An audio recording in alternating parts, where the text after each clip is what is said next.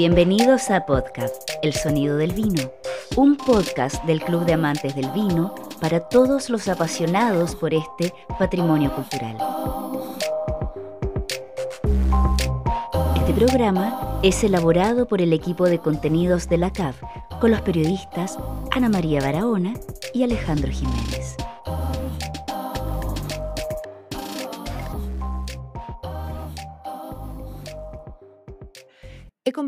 Con cada uno de ustedes de forma particular, exponiéndoles la idea de llevar adelante la idea de denominación rulo para el Cariñán, y todos me mostraron entusiasmo. Cariñán cuenta con una gran carga histórica y cultural, solo superada por el país.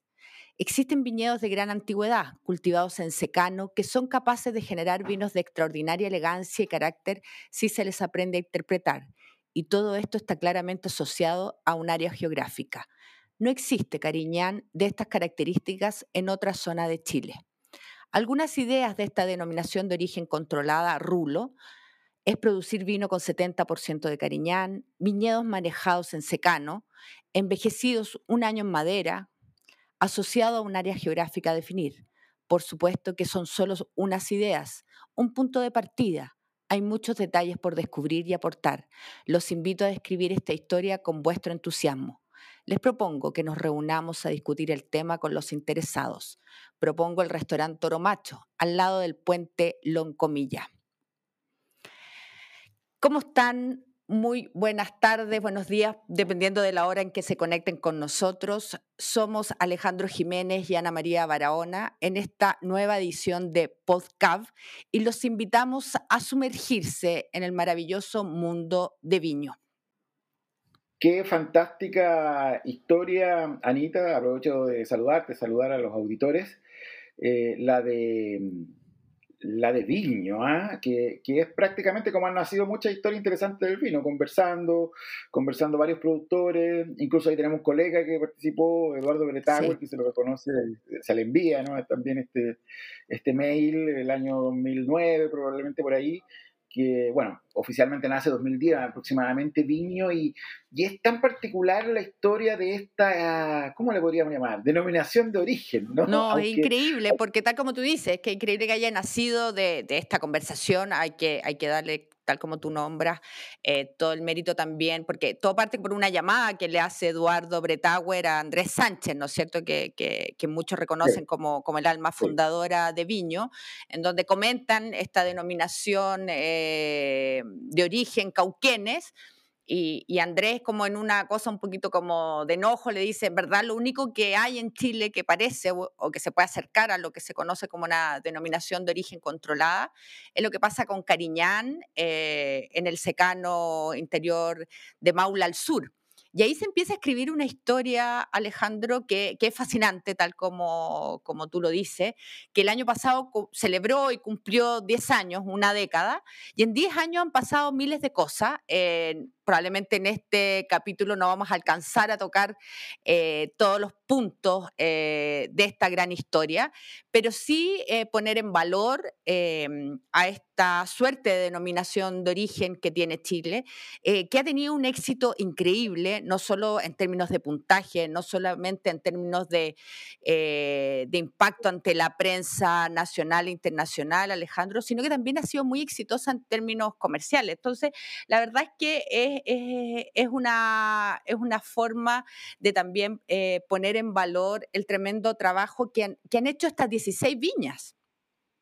Sí, y lo, bueno, una de las cosas importantes de decir, creo yo, digamos, es aclararle a las personas que en Chile efectivamente la ley habla de denominación de origen, pero no es lo que se entiende como denominación de origen a, nivel internacional, ¿no? O sea, denominación de origen nace probablemente en Portugal y después en Francia y es eh, una delimitación, ¿cierto?, eh, que hacen los propios propietarios para cuidar sus productos porque eran esos productos tan buenos que se los falsificaban. Así nace Burdeo, nace Porto, y, están muy eh, relacionadas las denominación de origen, claro, porque parte por esa cosa que, que, tú comentas también, pero rápidamente se entrelazan también otros factores, otros factores comerciales, otros factores que tienen que ver con marketing.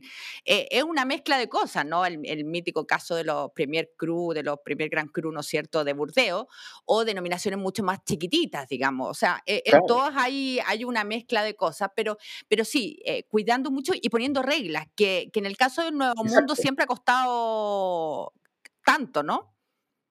Claro, o sea, las reglas básicas, diría yo, de una denominación de origen europea, digamos, es territorio, mm. por una parte, delimitado, ¿no? Y ahí usted tiene Burdeos, Barolo, muchos ejemplos.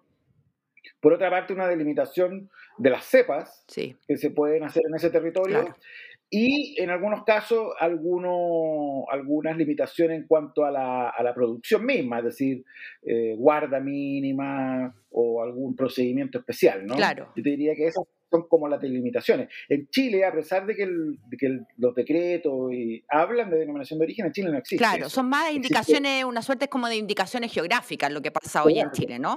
es una zonificación, claro. es una zonificación. Y la que realmente tiene una denominación de origen sí es el pisco. Claro porque tiene una delimitación geográfica, tiene una delimitación de cepa y tiene una delimitación para destilar, digamos, que es específica. Sí, respecto, claro, y, y, y, por, qué, por qué se habla de que, de que viño es una suerte de denominación de origen eh, acá en Chile? Porque justamente parte de ciertas reglas, ya lo, ya lo decía Andrés en, e, en ese mail histórico, eh, pero ellos fijaron estos 16 productores que existen hoy en día, ¿no? Partieron mucho más chiquititos, ¿no? Eh, pero ahora ya son 16 y, fijaron ciertas reglas, Alejandro, que son, por ejemplo, está en eso que obviamente hay que partir de la base de que cuando hablamos de viño estamos hablando del cariñán, ¿no es cierto? Esta, esta variedad eh, de origen español, ¿no es cierto?, que llega en los años 30, 50 por ahí a, mm, Chile. Eh, ahí, hay una historia media, media confusa de, su real llegada a nuestro país. Eh, pero son parras antiguas eh, y, en eso se define también que, tienen que tener más de 30 años eh, de plantación, ¿no es cierto?, en el secano. Así es. Eh, también la conducción en cabeza, ¿no es cierto? Que casi todas las plantaciones de Cariñana Antigua tienen, de hecho hay un estudio de la Universidad de, Talca que habla de que más del 98% eh, de lo que se ha estudiado eh, bajo estas condiciones está, en, está conducido en cabeza, ¿no es cierto? O en vaso. El origen... es decir, sí, es decir, sin conducción. Exactamente. Eh, está el origen, ¿no es cierto?, que el secano del Maule Sur, ¿no es cierto?, también una delimitación, delimitación geográfica muy particular, y que el vino debe ser 85% cariñán, Alejandro, y, le dejan un 15% como al arbitrio de, cada enólogo eh, para definir si quiere, hay algunos que, que es 100% cariñán, y otros que definieron eh, agregarle eh, algo de otras variedades. Y además, eh, un mínimo de, de barra de 24 meses en barrica. Sí. Y eso fue, digamos, permitieron ese 15, me parece que antes quería, era más, digamos, no sé si 65, 70. Sí, partió más, sí, más bajo. Era porque creían que se iban a parecer mucho unos a otros si dejaban solo Cariñán. Claro. ¿no? Esa fue como el, subyacente. Y, mm, y, yo creo que uno con la experiencia que tiene, digamos, de probar Cariñán, en realidad todos tienen su estilo, todos tienen su, su razón de ser, digamos. Y lo otro es que, bueno, la delimitación que tú decías, que es, bueno, el río Maule por el norte, el límite sur de la región, el, el río Loncomilla, al oriente, el Océano Pacífico, al sur, bueno, tiene eh, cerca de 700 hectáreas de, de cariña. Sí, sí, sí, no, no es poco. Eh, y bueno, se han perdido muchas, digamos, porque obviamente es una variedad que, que estaba muy abandonada, eh, pero que tiene una carga histórica y social súper interesante. Eh, ¿Te parece que, conversemos con uno de, de los fundadores de, Viño, eh, alguien que además lo, vive con mucha pasión, que es Rafael Urrejola, el director técnico de Viña Hondurraga? Yo le, le preguntaba un poco a, Rafael eh, cómo miraba esta, esta primera década de vida y para él cuáles eran los hitos más, más importantes de, de, esta etapa. Eh, bueno, respecto a los hitos, hay algunos que son bastante evidentes que tienen que ver con, con el nivel de calidad que hemos obtenido en general las viñas con vino o viño y, y la recepción que, que esta calidad y que esta mejora y que este carácter de todos los vinos ha tenido los críticos y en la eh, no sé, pues, en, en, y, en, la dimensión comercial. Eh, hay, críticos que consideran que algunos viños son los mejores vinos de Chile, otros que los tienen muy bien posicionados. Eh, hay viñas que sus mejores vinos están siendo, no solo cualitativamente, sino también comercialmente, siendo Cariñán o siendo Viño. Eh, hay países escandinavos que han abierto listing, eh, listings o tender para, específicamente para Viño. Eh, entonces toda esa, toda esa riqueza de marketing, comercial, de imagen, le dio a Chile yo creo otra cara y eso es un hito eh, súper evidente le dio la cara de los vinos que le faltaban a Chile, de los vinos con carácter, con personalidad, eh, de barras viejas, sin irrigación, fuera de la, de la poco estandarización o industrialización con la que nos ven en muchas partes, no necesariamente justamente, pero por el tema de regar y de tener plantaciones jóvenes y bien, bien extensas. Eh, eso yo creo que es un hito súper importante. Eh, y asimismo a mí me, me, gusta mucho y me enorgullece mucho el hito eh, que, que, es en el tema de la asociatividad, eh, en cómo eh, podemos convivir por más de 10 años proyectos muy pequeños, personales, viñas chicas, pasando por viñas medianas e incluso viñas transnacionales eh, ponernos de acuerdo, tener una guía, tener un discurso común, tener, eh, eh, tener armonía, solidaridad, ¿cachai? Ayuda, siendo que en general no solo la industria del vino, sino que en muchas industrias así de competitivas pasa todo lo contrario. nadie se ha retirado, al contrario, nos tocan la puerta para entrar. Entonces, me parece que eso es una de las cosas que más que más me enorgullece y que más me, me importan y, y, interesantes de lo que ha pasado con, con Vigno.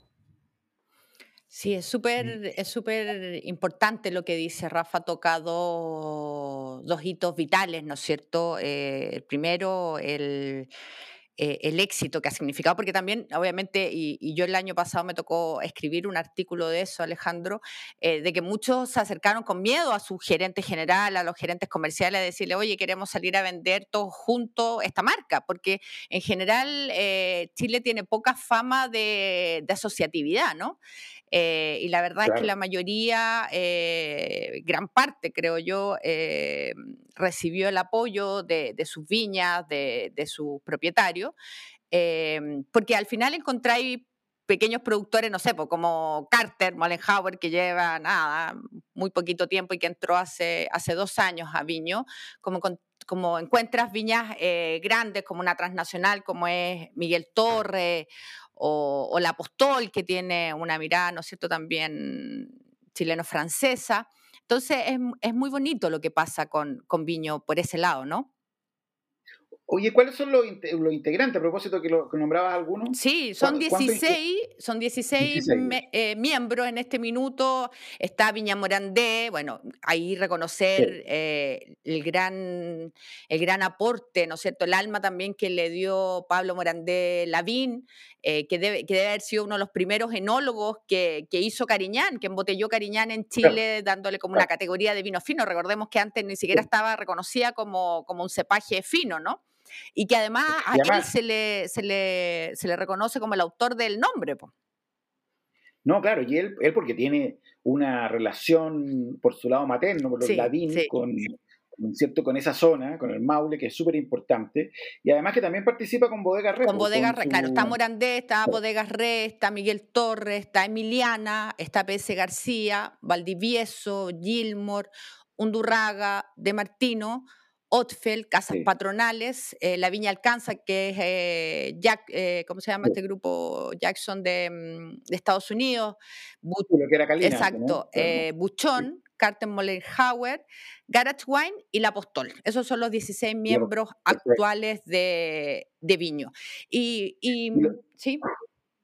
No, y lo interesante es que, bueno, que como decía Rafael, no se ha retirado ninguno, siempre hay más que han querido ingresar y que Viño eh, logró algo súper importante, que es que eh, en todas las etiquetas de estos vinos, eh, la marca Viño es más importante que el nombre de la viña en particular. Ese, ese, es un tremendo hito, total.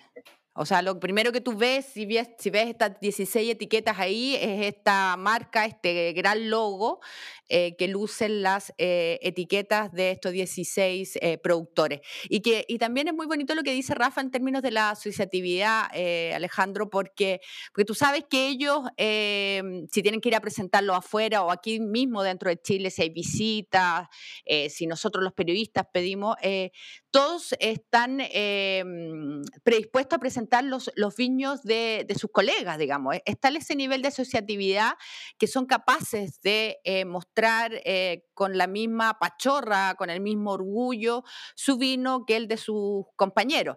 Eh, y, yo creo que ese también es un valor muy importante. Sí. Oye, tenemos también una, segunda cuña, como decimos los periodistas, de, de Rafael Urrejola, ¿cierto? De Viña Undurraga, eh, donde ahonda un poquito en la, en la importancia de, de, Viño. Así que escuchémosla. Dale.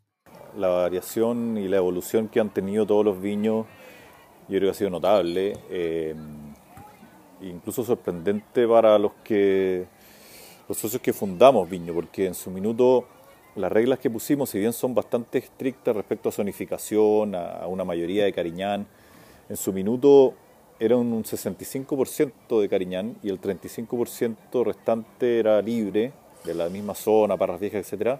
Justamente por, por el temor que teníamos que los cariñanes se, se iban a parecer mucho, los viños, entre, entre ellos, ya se parecían mucho.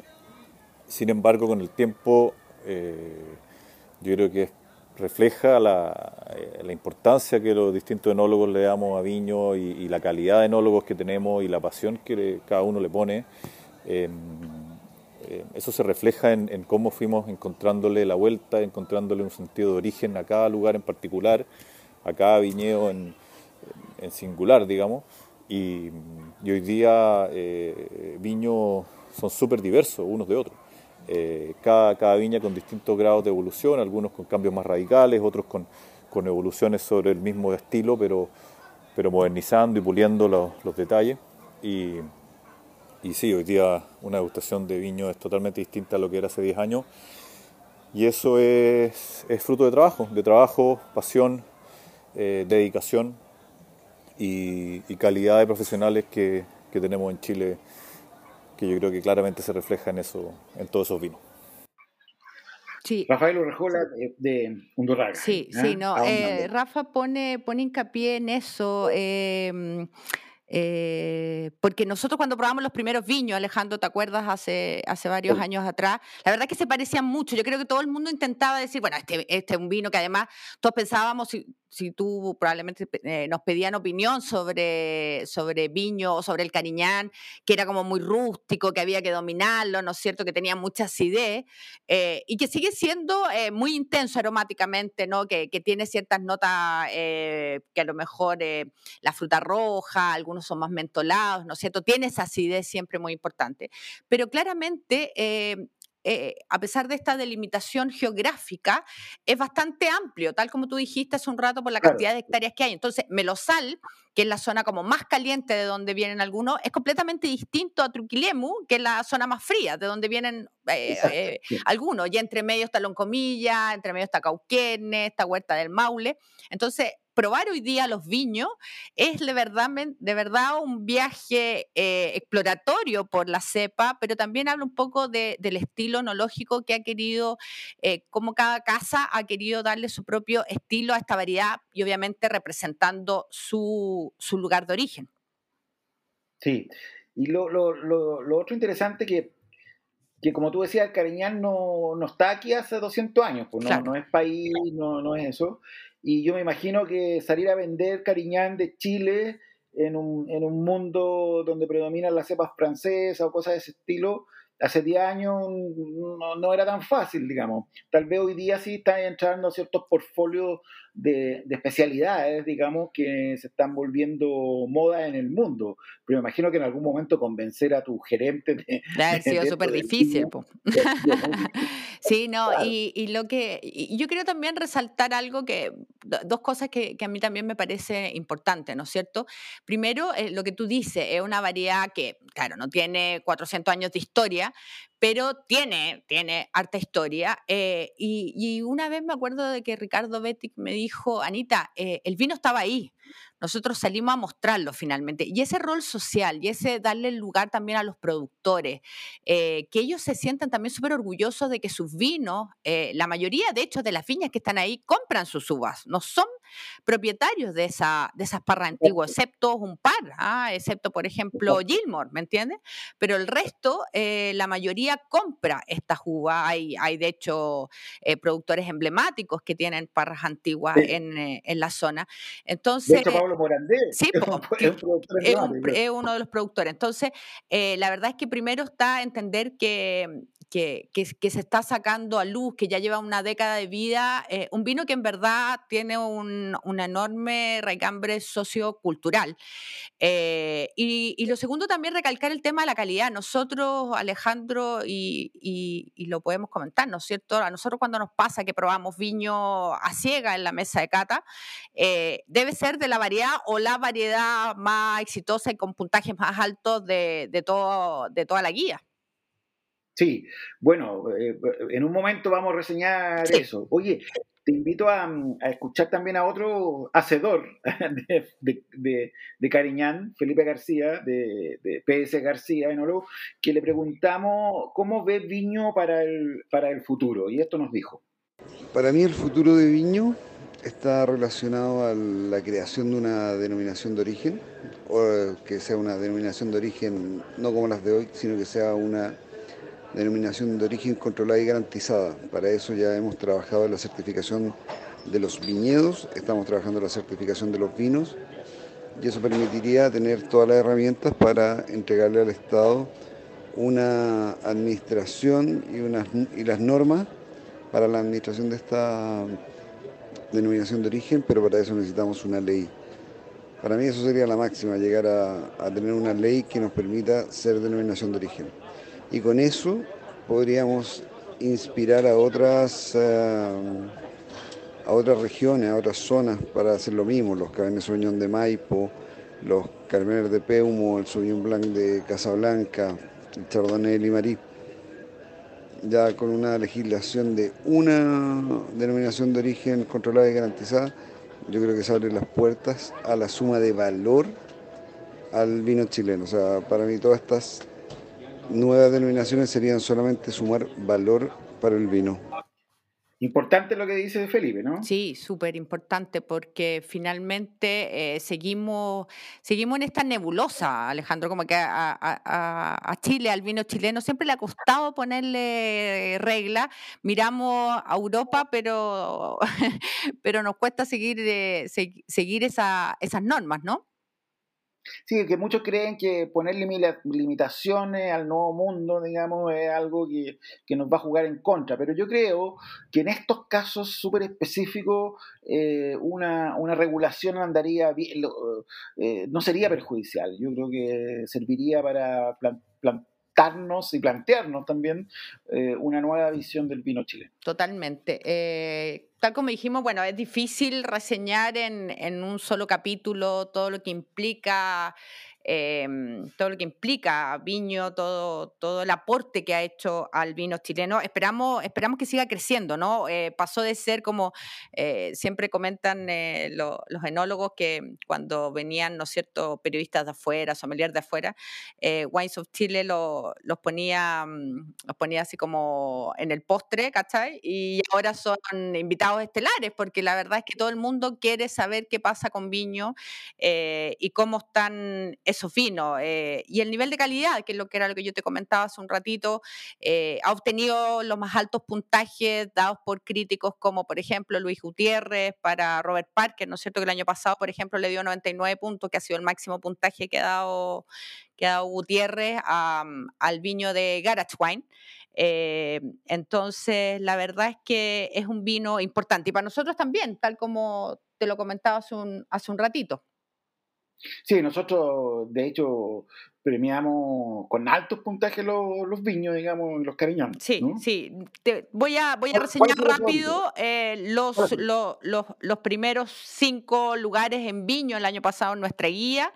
Que, bueno, el que fue el que arrasó eh, con 97 puntos fue Carter Mollehauer, eh, con, con, la segunda añada, porque el primero fue 2018, esta 2019, ganó un tremendo vino de la, de la zona más fría, ¿no es cierto?, que es Truquilemu. también con 96 puntos tuvieron Garage Wine y De Martino, que también es uno de los fundadores, con Marcelo Retamal en esos años, ¿no es cierto? Eh, era parte de uno de los destinatarios del mail de, Andrés Sánchez. Está Bodega Res con 95 puntos y con 94 puntos Miguel Torres. Pero la verdad es que todos los viños están de 93 puntos para arriba. O sea, casi se, una apuesta casi segura la gente que quiere probar. Sí. Compre vino. Sí, no, de todas maneras. Eh, y, y, y, es bonito el ejercicio, Alejandro, que nosotros que hemos tenido la oportunidad de hacerlo, de tener esas 16 botellas eh, frente a nosotros, eh, de, de, poder entender lo que es un territorio, la importancia que tiene este vino. Viño probablemente ahora tiene nombre propio y se está ganando esta suerte de denominación de origen, pero ya era probablemente un gran vino y como yo, yo siempre digo, eh, eh, esa, esa raíz sociocultural es muy importante. Para Andrés Sánchez, por ejemplo, y que, y que hay que nombrarlo harto porque, porque es parte de su creación, este es el salto este es nuestro salto a la luna, ¿no? El salto a la luna al vino chileno, él siempre lo dice así. Oye, ahora anda saltando con otra cosa que, probablemente sea lo mismo que el país el país del Maule. El país del Maule, ahora, ahora va a empezar a, mover más el país del Maule. Así que bueno, esto... No, pero él, él es un gran acelerador sí, de, sí. de, estas ideas, ¿no? No, y un apasionado de, de, los territorios, ¿no? Eh, y, y, eso tiene un tremendo valor, así que también salud por, por Andrés por, lo, por lo realizado.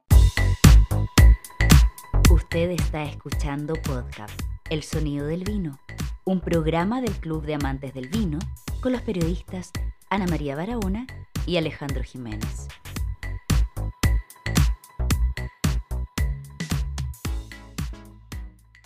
Oiga, Anita, la, invito a, ir cerrando nuestro programa con recomendaciones que le gusta tanto a la gente. Ah, buenísimo. Eh, ¿Parto yo partes tú? Parta. Ya, yo parto y usted cierra. Oye, yo le quiero recomendar un libro. Buenísimo. Que, es interesante porque se trata de un autor que es muy particular, que es un, americano que se llama Harold McGee, o sea, tiene apellido escocés, digamos, obviamente, y que es una persona que estudió ciencia eh, y literatura en el Instituto Tecnológico de California, y que se hizo conocido hace como una década, un poco más, porque hizo un libro que se llama, en, el tiempo de, no sé si te acuerdas, de la cocina como molecular y todo eso, él él hizo un libro que se llamaba en inglés On Food and Cooking y que se tradujo, se tradujo al castellano hace unos años como la cocina y los alimentos, ¿sí? Eh, y donde él eh, analiza los temas de la cocina en ese libro desde un punto de vista más o menos científico, o sea, por qué la mayonesa logra hacerse, por ejemplo, ¿no? Cómo, cómo se liga el aceite con la yema, en fin, qué sé yo. Eh, y es bien interesante eh, como, como, como, aproximación a la cocina desde otra perspectiva. Pero acaba de lanzar, en español, digamos, eh, Editorial Debate, un otro libro que también le tomó como 10 años y que se llama Aromas del Mundo. ¿no? y tiene como subtítulo Una guía para narices inquietas. ¿no? Buenísimo. en, la misma, sigue la misma onda, ¿no? Eh, que es una, una, una, onda bien didáctica, ¿no? Tiene hartos cuadritos, explicaciones. Ah, qué bueno, me tinca mucho. Claro, yo me quería, eh, eh, porque, por ejemplo, habla de los olores de los animales, que a uno le puede, o sea, quiero decir, habla de, olores de hierba y de miles de cosas, que eso pueden parecer súper simpáticas, pero también habla de, olores desagradables. Obvio. Ay, mira, podríamos hacer un programa de aromas, ¿ah? Claro, y habla también, por ejemplo, de, mm, ¿no? De, hace unos cuadritos y pone una cosa que nosotros cuando lo decimos en nuestras clases, cuando hablamos con la gente, así como eh, orina de gato. Claro. ¿No? Pero ¿cómo, dice, ¿cómo va a haber orina de gato en un, en un, vino? No, no, no es que haya orina de gato. Claro. Es que hay algunos componentes que a veces que se asemejan, claro. Y él describe en los cuadritos los componentes. Entonces dice orina de gato, componente tal, presente en eh, vino, en fin, ¿no? Así que yo los invito a... ¿Cómo se llama el libro, Alejandro? Se llama Aromas del Mundo. una guía para narices inquieta de Harold McGee. Buenísimo, me, me tincó mucho. Y yo, yo voy a recomendar un vino que, que, es como también una suerte de, de viaje emocional. Em, para nuestra revista de junio, Alejandro, que está empezando a circular en estos días, que debería llegar, empezar a llegar a nuestros socios ya para el a fines de, este mes, principio del otro, ¿no es cierto?, que es la revista de junio, eh, hice una nota sobre Cabernet Sauvignon. Y en este viaje por el Cabernet Sauvignon del Maipo, em, probé varios vinos eh, y entre esos eh, volví a probar Paul Bruno, que, me imagino que tú te recuerdas, un vino icónico de la viña Aquitania, eh, que fue el primer Cabernet Sauvignon que, que hizo Aquitania, que, que, tiene como socio chileno a Felipe de Solmignac, ¿no es cierto? connotado enólogo chileno, profesor de la Universidad Católica. Em, y con su socio en ese tiempo que estaba, falleció eh, Paul Pontalier. Pontalier, ¿no es cierto?, de Chateau eh, Bruno Prats, eh, y ahora que está Guillain de, Mongol, y ahora que está Guillain de Montgolfier. Eh, claro. y, bueno, y, lanzaron este Paul Bruno que fue el primer Cabernet Sauvignon eh, de parras eh, que eran de Cousiño y que también, y en esos años le compraba uva a Don Musauria, ¿no? Porque todavía las plantaciones de ellos eran muy jovencitas. Estamos hablando de la primera añada que, era, que fue el 93. Yo probé la 2000 el otro día con, con Don Felipe. La verdad es que el vino está, se conserva exquisito, con mucha identidad, con, con un tanino muy fino, muy sedoso Macul es un terroir muy, muy particular dentro del Maipo Alto. Eh, y bueno, habían dejado de hacerlo, en algún minuto dejaron de hacer eh, Paul Bruno porque, porque encontraban que, era una escuela demasiado francesa, que el mundo había, había evolucionado eh, mucho. Y, el año pasado, eh, hace dos años, perdón, eh, volvieron a sacar esta etiqueta, le quitaron el domain Paul Bruno, como se llamaba antes, y lo dejaron como Paul Bruno, y volvieron a sacar una, nuevas añadas eh, y yo probé ahora la que está en el mercado también, que es la 2017. La verdad es que los invito a probarlo porque es parte de la historia eh, de, de, los Cabernet Sauvignon, eh, de este lugar tan, tan particular, tan, tan maravilloso como es la zona, ¿no es cierto?, de Macul, Peñalolén, que se resiste, ¿no es cierto?, a, desaparecer a pesar de la, de la, presión inmobiliaria, ¿no es cierto?, que, que, se hace cada vez más difícil para viñas más chiquititas, ¿no?, porque obviamente hay, hay espaldas más grandes en otras en otras áreas de, Maipo. Pero la verdad es que los invito porque a mí particularmente me emocionó mucho volver a, degustarlo y sentir ese clásico cabernet de la zona de Macul. Paul Bruno, que la, en la cosecha actual eh, está eh, hoy en eh, la 2017. Es un, es un, sobreviviente, en verdad, y es una viña súper particular porque debe, no deben haber muchas viñas que se encuentren en, en plena, pleno sector urbano eh, de, la, de, una capital del mundo. Sí, no, es increíble como ir manejando. Eh, yo siempre que me pasa eso, no sé, que yo vivo en Providencia y voy subiendo y voy y de repente está ahí así como todo, ¿cachai? Como que las calles empiezan a estrecharse y todo, 20.000 supermercados, que el mall, que no sé qué, y de repente llega a Aquitania en medio, en medio de este caos. A mí me pasó algo peor. Yo hace años ya andaba buscando una casa y fui a ver una casa a Peñalolén. No, llegué por el otro lado, no me di cuenta. Y cuando me mostraron la casa y me mostraron en el segundo piso, veía la viña. Ah, mira qué bonito. Era vecino, dije yo, chuta. Imagínate. Pero era terrible a la vez. Sí, obvio, no, es increíble lo que ha pasado ahí. Así que esa es mi recomendación para este capítulo. Perfecto, muchas gracias Anita, eh, gracias a las personas que nos han escuchado los otros tres podcasts que hemos hecho. Eh, si usted este es el primero que escucha, lo invitamos a escuchar a los anteriores y, le agradecemos su, sintonía virtual. Eso, su sintonía eh, en modo podcast. Un abrazo a todos y nos estaremos escuchando prontamente. Hemos concluido un nuevo capítulo de podcast, El sonido del vino, del Club de Amantes del Vino. Nos escuchamos en un próximo capítulo.